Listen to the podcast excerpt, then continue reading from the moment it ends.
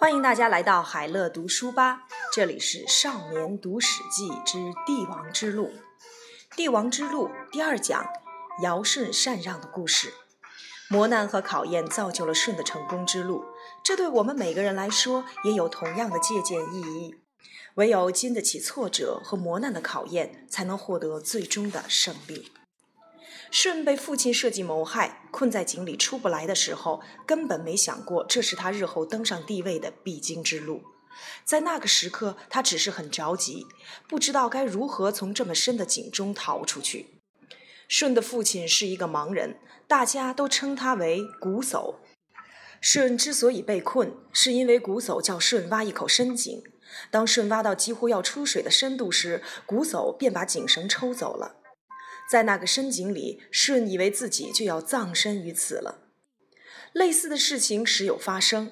有一回，瞽叟叫舜到粮仓的屋顶上去涂泥补漏。等舜一上到屋顶，他就撤去梯子，还在粮仓下放火。舜无处可逃，情急之下，靠着两顶斗笠从屋顶跳下，幸运地逃过了一劫。在幽暗的井底，舜万般苦思，仍然想不通世间的人和事居然有如此强烈的对比。没见过几次面的国君对他是那么的好，除了把他招为女婿，还非常信任他，总是派重要的任务给他，并赏赐他许多物品。而亲生的父亲对他却如此冷漠，且怀有敌意，长久以来一直想置他于死地。国君对舜如此信任，让舜的心中充满感激。至于父亲对他的伤害，舜并不记恨。事实上，舜很同情自己的父亲。父亲的眼睛瞎了，看不到光明，可能也因此看不到我这个儿子的优点吧。舜心里想：只可惜母亲过世的早，父亲才娶了后母，生下弟弟象。尽管后母和相爷如同父亲那样，常常有不利于我的举动，但我们总归是一家人。既然是一家人，我一定得让他们知道作为一家人的可亲和可贵。基于这样的信念，舜决定无论如何都要继续活下去，用行动来感化他的父亲、后母和同父异母的弟弟，让他们了解能成为一家人真的很不容易。家中的每一份子都要珍惜彼此。但这口井已经挖得这么深了，该如何逃出去？当一个人走投无路时，那就自己开路吧。不知为什么，舜的脑海中突然显现出这句话。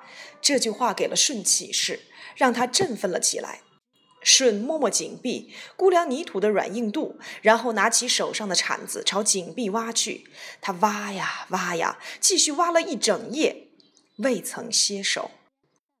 第二天，瞽叟找了象一起往舜挖深了的那口井里填土。当他们填完土，以为已经顺利将舜活埋后，便欢欢喜喜地讨论起该怎么瓜分舜的财产来。象说：“这是我出的主意，我要多分一点。舜的房子归我，两个女人归我，那把君主赏赐的琴也归我。”象很贪心，把舜的大部分财产都据为己有，分给父母的只有牛羊和被火烧过的粮仓。象说完，便跑到舜的屋内，弹着君主赏赐给舜的那把琴，快乐地唱起了歌。唱着唱着，象突然感觉到舜完好无损地走进家门，大吃一惊：“舜怎么还活着？你不是已经被埋在井里了吗？”象压根儿就不晓得舜借着自己挖出的一条通道，早已逃出了深井。我。一见到舜，象结结巴巴地说：“我正想着哥哥，感到心情很郁闷呢。”舜有感而发地回了一句：“是啊，你是该想想兄弟之间的情谊。”尽管很气愤，但舜并没有忘记他在井底所立下的誓愿。他并没有寻机报复，反而更殷勤地伺候父亲，对弟弟也更加有爱。尧知道了这件事后，更加确定自己没有看错人。舜的确是一个可造的帝王之才，他所拥有的宽宏气度，正是一位王者该有的胸襟。于是，尧派了更多重要的工作给舜，甚至让他执掌国家的重要部门。舜不知道自己正一步一步地迈向帝王宝座，他是被诸侯们推荐为接任帝位的人。在此之前，尧已经花了好多年的时间寻找接班人。诸侯们向尧推荐舜的理由是：舜从小到大老是被父亲、后母和同父异母的弟弟算计和陷害，但是他对父母的恭敬和对弟弟的仁厚却有增无减，算得上是一个非常懂得孝悌的人。尧对诸侯们的举荐也很感兴趣，但是他需要确认舜的人品和办事能力，所以他对舜进行了很多测试。其中包括将两个女儿嫁给舜，以便观察舜是怎么整治家庭的。尧从在位七十年测试到在位九十年，对舜前后评估了二十年，他对舜在各方面的表现都相当的满意。尧对舜的最后一次测试是命令舜去考察山林，舜在荒山中遇到了罕见的暴风雨，却能平安归来。尧难以想象，舜是如何在艰困的环境当中为自己找出出路的呢？就像舜能够在井中以暗道逃生一样，那需要的是何等的机智和顽强啊！尧心想，能拥有这等品格的人，也必定能以坚韧不拔的意志来带领国家。于是尧把帝位传给了他。舜诚惶诚恐地从尧那里接过了帝位，成为了代理天子。他原本只是抱着感恩的心来为君主做事，没想到自己居然成了一国之君。八年后，尧过世了，百姓都悲痛欲绝，就如同自己的父母去世一样，举国为尧服了三年的丧。这期间，国境内没有人演奏音乐。服丧三年后，舜想把地位让给尧的儿子丹朱，就独自跑到了偏远的地方去隐居。可是诸侯和百姓们都很拥戴舜，遇到任何问题还是去找舜商量和解决，而不是去找丹朱。大家歌颂舜，而不歌颂丹朱。舜这时才明白自己肩负了不可违背的使命。他感慨地说：“天意不可违，天意不可违。”于是他接下了帝位，正式担任国君。舜登基后不久，开始在人事方面大力改革，用对的人来做对的事。关于怎么用人，舜很有深的体会和感触。因为在尧的时代，就曾经用了不对的人来做事，结果惹出了大麻烦。鲧就是一个鲜明的例子。当时国内闹水灾，淹没了许多土地，四方诸侯推举鲧来治水。尧认为鲧不可用，但由于诸侯们极力推荐，还是让鲧去试一试了。鲧用围堵的方法来治水，整治了九年，不但没有成效，还造成了百姓更多的不便。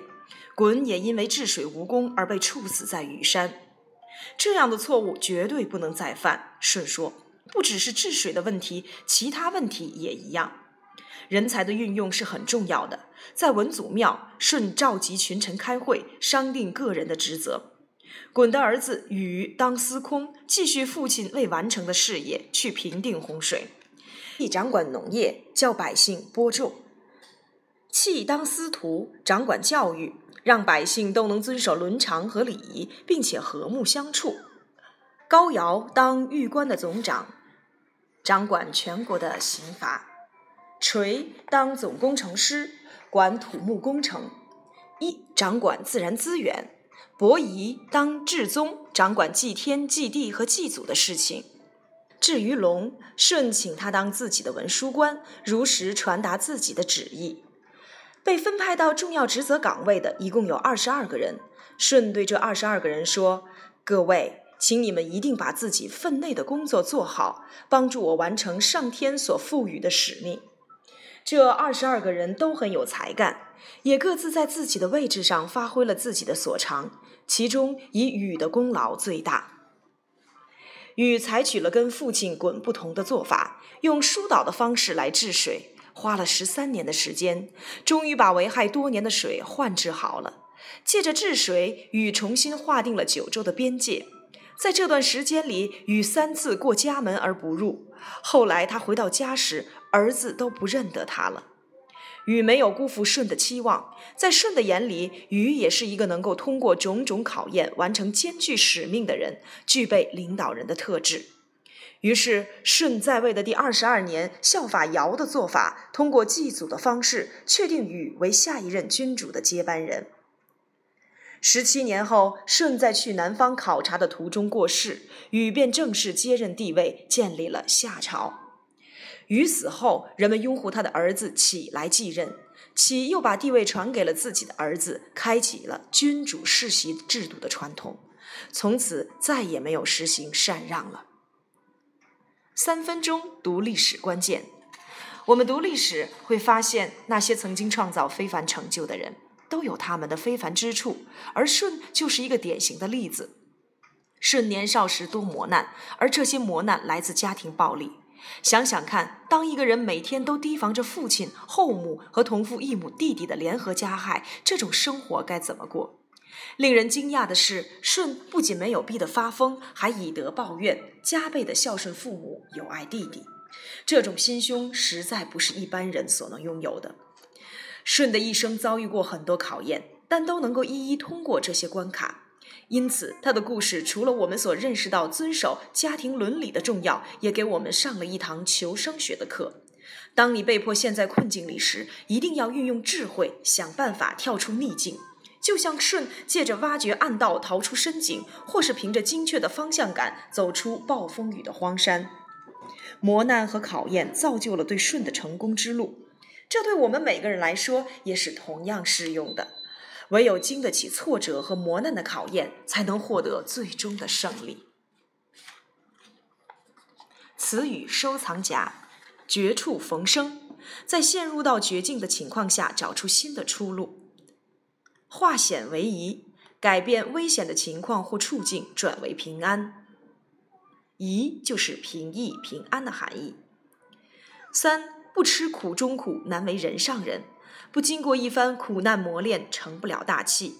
相似的也有“吃得苦中苦，方为人上人”。